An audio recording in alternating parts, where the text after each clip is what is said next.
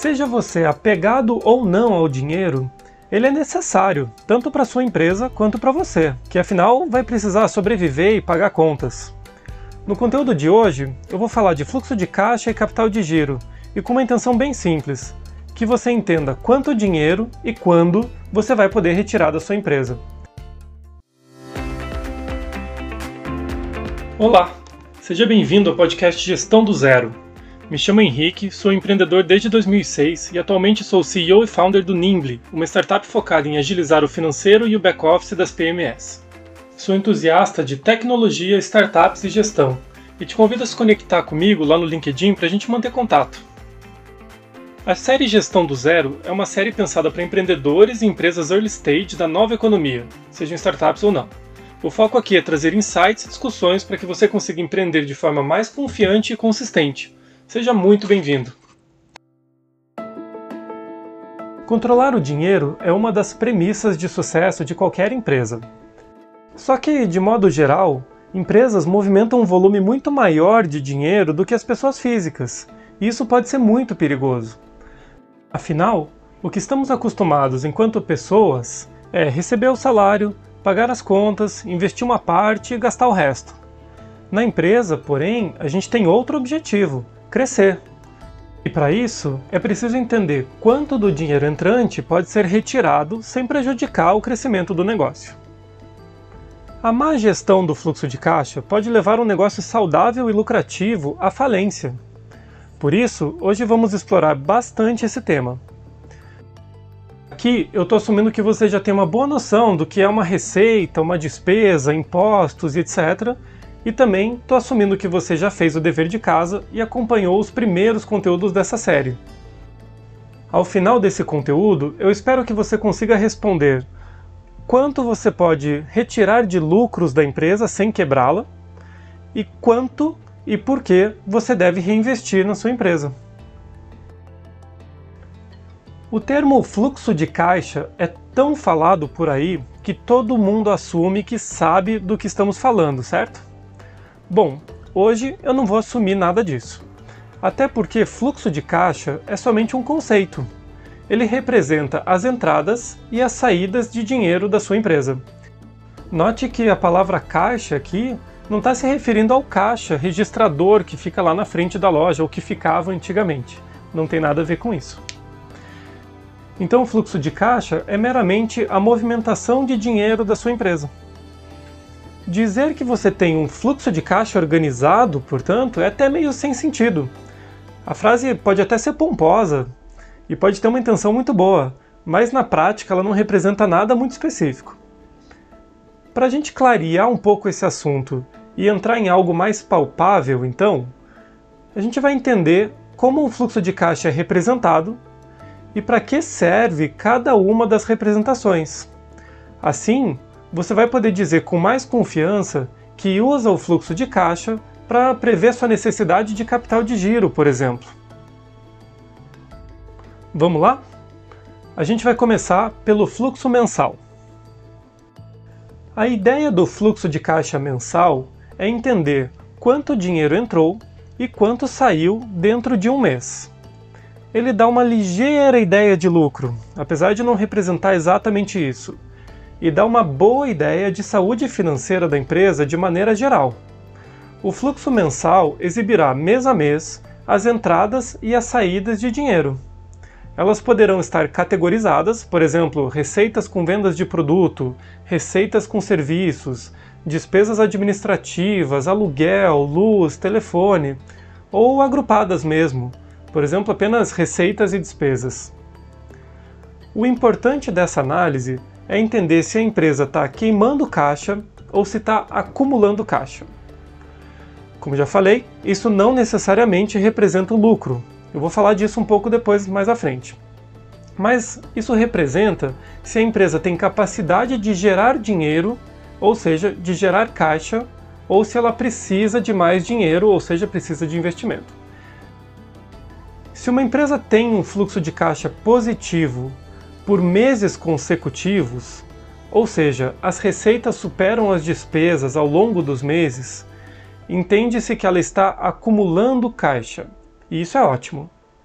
Por outro lado, se você olhar apenas um mês, isso pode não dizer muita coisa.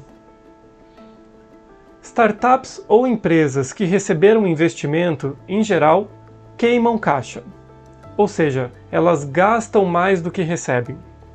Isso é feito para acelerar o crescimento e, em geral, é compatível com empresas que têm receitas recorrentes, como empresas de software, por exemplo. O ideal perseguido por essas empresas é aumentar a receita, mesmo que aumentem temporariamente os seus gastos. Elas se baseiam na teoria de que, quando elas quiserem, elas param de gastar e a receita vai se manter, ainda que cresça um pouco mais devagar. Quando a empresa empata as contas, ou seja, ela não perde nem ganha, é dito que ela atingiu seu break-even. Essa, em geral, é uma situação em que startups vão analisar novas rodadas de investimento, por exemplo. O fluxo mensal, portanto, é uma ferramenta super legal para dar um panorama geral da empresa. Mas ele não representa lucratividade e nem permite qualquer análise mais detalhada sobre os negócios. Você já vai entender o motivo de tudo isso. Agora, a gente vai conhecer o fluxo diário. O fluxo de caixa diário é o saldo, dia a dia, do dinheiro que entra menos o dinheiro que sai. Ou seja, igualzinho o fluxo mensal, porém visto dia após dia. E só essa mudança de visualização faz com que o fluxo diário entregue uma informação completamente diferente sobre a empresa. Na prática, é o fluxo diário que identifica se de fato você vai conseguir honrar seus compromissos financeiros. Vamos deixar a empresa um pouco de lado e vamos olhar para a sua pessoa física. Você recebe seu salário todo dia 7, por exemplo, e o seu cartão de crédito vence todo dia 10. Então, você recebe seu salário antes de pagar a fatura. Se o seu cartão de crédito vencesse no dia 5, você teria um problema, certo? Então, note que o fluxo mensal não vai trazer essa informação porque ele vai trazer que você recebeu o seu salário e gastou a sua fatura de cartão de crédito, ou seja, sobrou dinheiro. Mas se você tiver que pagar a sua fatura antes de receber o seu salário, você vai ter um problema de caixa. Entendeu a diferença? Bom, agora a gente vai voltar para sua empresa. Imagine, por exemplo, que daqui a quatro dias você tem 10 mil reais em boletos para pagar e a sua empresa tem 2 mil reais no banco ou seja, estão faltando 8 mil reais. Esta é uma informação que o fluxo diário vai te dar e a partir dela você vai ter que tomar decisões. Nesse caso, existem duas sugestões básicas de solução. Você pode renegociar os boletos a pagar, ou seja, colocar mais prazo nos boletos junto aos seus fornecedores, ou você pode tentar antecipar algum recebimento com algum cliente que você tenha mais afinidade. Esse gerenciamento de fluxo diário é uma das principais tarefas do setor financeiro. Apesar do setor não vender nada, ele precisa garantir que o caixa seja saudável. E essa é a engenharia da coisa toda. O foco do setor financeiro deve ser sempre ter dinheiro para pagar as contas. Ele vai fazer isso negociando mais prazo com os fornecedores na hora da compra e menos prazo com os clientes na hora da venda ou seja, receber antes e pagar depois. Note que isso não tem relação com as vendas terem lucro ou não. Mesmo que todas as vendas tenham lucro, a empresa pode enfrentar problemas de caixa. Exatamente por esses pontos que eu acabei de comentar. O melhor exemplo para a gente pensar isso na prática é pensarmos num comércio mesmo. Imagine que um comércio compra um item a 500 reais e vende a mil reais você tem 500 reais de margem bruta aí, certo? Mas imagine que esse item precisa ser pago em 10 dias ao fornecedor e o cliente demora 15 dias para pagar isso para você. Na prática, então, você vai precisar ter 500 reais antes para comprar do seu fornecedor, depois receber os mil reais do seu cliente. Nessa situação, olhando o fluxo mensal, você vai ter um resultado de 500 reais positivo mas o fluxo diário vai ser 500 reais negativo por 5 dias. Ou seja, você vai precisar desse dinheiro antecipado. Agora vamos alterar esses prazos. Imagine que seu fornecedor te deu 40 dias para pagamento e você vendeu o item com os mesmos 15 dias para recebimento. Nesse caso, você não precisa dos 500 reais antes na sua conta. Você comprou um item com pagamento futuro, vendeu antes e os 500 reais vão estar lá na hora de pagar o boleto. Veja então que nenhuma variável da venda foi alterada. A margem permaneceu a mesma, o prazo de recebimento permaneceu o mesmo e ainda assim a opção com pagamento mais curto, mais breve, exige que você tenha mais dinheiro em caixa do que a opção com pagamento futuro. Esse é um dos grandes vilões da empresa. Esse valor na conta necessário para honrar os compromissos financeiros é chamado de capital de giro necessário. E ele é sempre calculado pelo fluxo diário dos próximos dias, normalmente 30 dias, mas poderia ser até 60, dependendo da sua operação. Empresas com menos necessidade de capital de giro podem crescer mais rapidamente, enquanto empresas que consomem mais capital de giro terão mais dificuldades em crescer sem a entrada de dinheiro externo, com investidores, por exemplo. É fácil entender a lógica dessa afirmação. Vamos pegar o exemplo anterior, mas multiplicar por 100 itens. Na situação 1, em que você paga o fornecedor antes para vender depois, você precisaria de 50 mil reais em caixa para então conseguir vender 100 mil reais. Na situação 2, em que o pagamento acontece depois da venda, você não precisaria ter um real em caixa para obter os mesmos 100 mil reais com a venda de 100 itens. Em ambas as situações, você teria os mesmos 50 mil reais de margem ao final da operação. Por isso, o capital de giro é uma das principais ferramentas de dimensionamento de expansão. Comércios e indústrias sem um bom administrador estão fadados a empréstimos bancários e investidores externos. É por isso que você já deve ter ouvido a frase: a empresa cresceu e começou a ter problemas para pagar funcionários.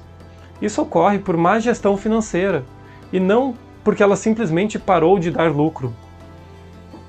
Empresas da nova economia, em geral, encontram uma única barreira nesse quesito: o dia do pagamento dos salários. O salário é, em geral, o maior consumidor de caixa dessas empresas. Por isso, negociar prazo de recebimento dos clientes para que os recebimentos caiam antes do dia do pagamento pode ser crucial para algumas dessas empresas. Entrando um pouco num lado mais técnico e terminologia, Existe um termo chamado desencontro de caixa, que é um termo amigável para definir a situação 1, quando você tem que pagar contas, mas não tem dinheiro em caixa e precisa buscar recurso externo para honrar seu compromisso, ou atrasar seus pagamentos. O desencontro de caixa não é um problema se isso foi planejado e você tem o capital de giro necessário em conta para honrar aquele compromisso. Do ponto de vista financeiro, porém, você pode imaginar o desencontro de caixa como um freio de mão. Toda vez que ele ocorre, é como se sua empresa freasse um pouco. A empresa ideal, portanto, é a empresa que dispensa a necessidade de capital de giro. Isso porque ela pode pensar mais livremente em reinvestir o dinheiro que está em caixa ou mesmo oferecer como divisão de lucros aos sócios. Bom, depois de olhar para todos esses termos, afinal, quanto e quando eu posso retirar dinheiro com segurança da minha empresa? Bom, calcular o lucro é bem simples. Receita menos despesa, incluindo as administrativas, é o teu lucro. Imagine que você vende 10 mil reais por mês e, somando todos os custos, compra de produtos, aluguel, impostos, luz, internet, frete, você gasta 7 mil reais. Então você teve o lucro de 3 mil reais. Isso significa que você pode retirar esses 3 mil? Não, nem sempre. O dinheiro que você pode retirar com segurança é o lucro da empresa menos o capital de giro necessário. Na prática, se você lucrou esses 3 mil reais e vai precisar de 2 mil reais para honrar seus compromissos futuros, então você pode retirar com segurança mil reais. Os outros 2 mil, apesar de serem lucro, precisam se manter na empresa para o giro. O mais fácil para você organizar suas finanças, então, é tentar encaixar a sua retirada como um salário mensal de valor fixo. Ao invés de fechar o final do mês e tentar ver quanto eu posso retirar, pegar o que está no caixa e etc., coloque metas de salário e faça retiradas com aquele valor, mesmo que seja um valor baixo. Comece, por exemplo, com mil reais por mês. Então, quando você estiver retirando com segurança mil reais por mês e perceber que o caixa está acumulando, revise esse valor usando o que você aprendeu nesse conteúdo. É importante que você não fique refazendo essas contas mês a mês, porque isso vai distrair você do ponto principal da empresa, que é vender. Por isso, estabelecer um salário pode ser uma boa estratégia. E a retirada de lucros, procure fazer a cada período maior, por exemplo, trimestralmente ou até anualmente, isso vai facilitar muito a sua análise, especialmente no começo. Ah, e sobre o capital de giro? Já que você não pode retirar ele da empresa, ele é um dinheiro perdido? Não, claro que não. Mas ele só pode ser retirado quando você passa a não precisar dele. Isso acontece em duas situações. Ou você melhora a sua gestão financeira, ou você para a sua empresa hoje. Se você parar a empresa, vender todo o estoque e não tiver mais contas a pagar, esse dinheiro vai estar lá e ele é seu. O problema é que não é isso que você quer, né? Na prática, você provavelmente vai pegar esses mil reais, se puder, e vai reinvestir para comprar mais produtos e no próximo mês vender 12 mil ao invés de 10 e assim por diante. É por tudo isso que gerenciar uma empresa é tão importante quanto se preocupar com vendas e entrega. Lembre-se que empresas são como bicicletas. Se você parar de pedalar, ela tomba. Por isso, bons administradores sempre têm duas coisas em seu radar: garantir o lucro nas operações e minimizar a necessidade de capital de giro. Ter lucro é uma premissa básica, mas apenas ele não garante que esse dinheiro vai poder ser retirado. E se você não cuidar do capital de giro, existe o risco de você pedalar, pedalar, pedalar, mas nunca sair do lugar. Até a próxima!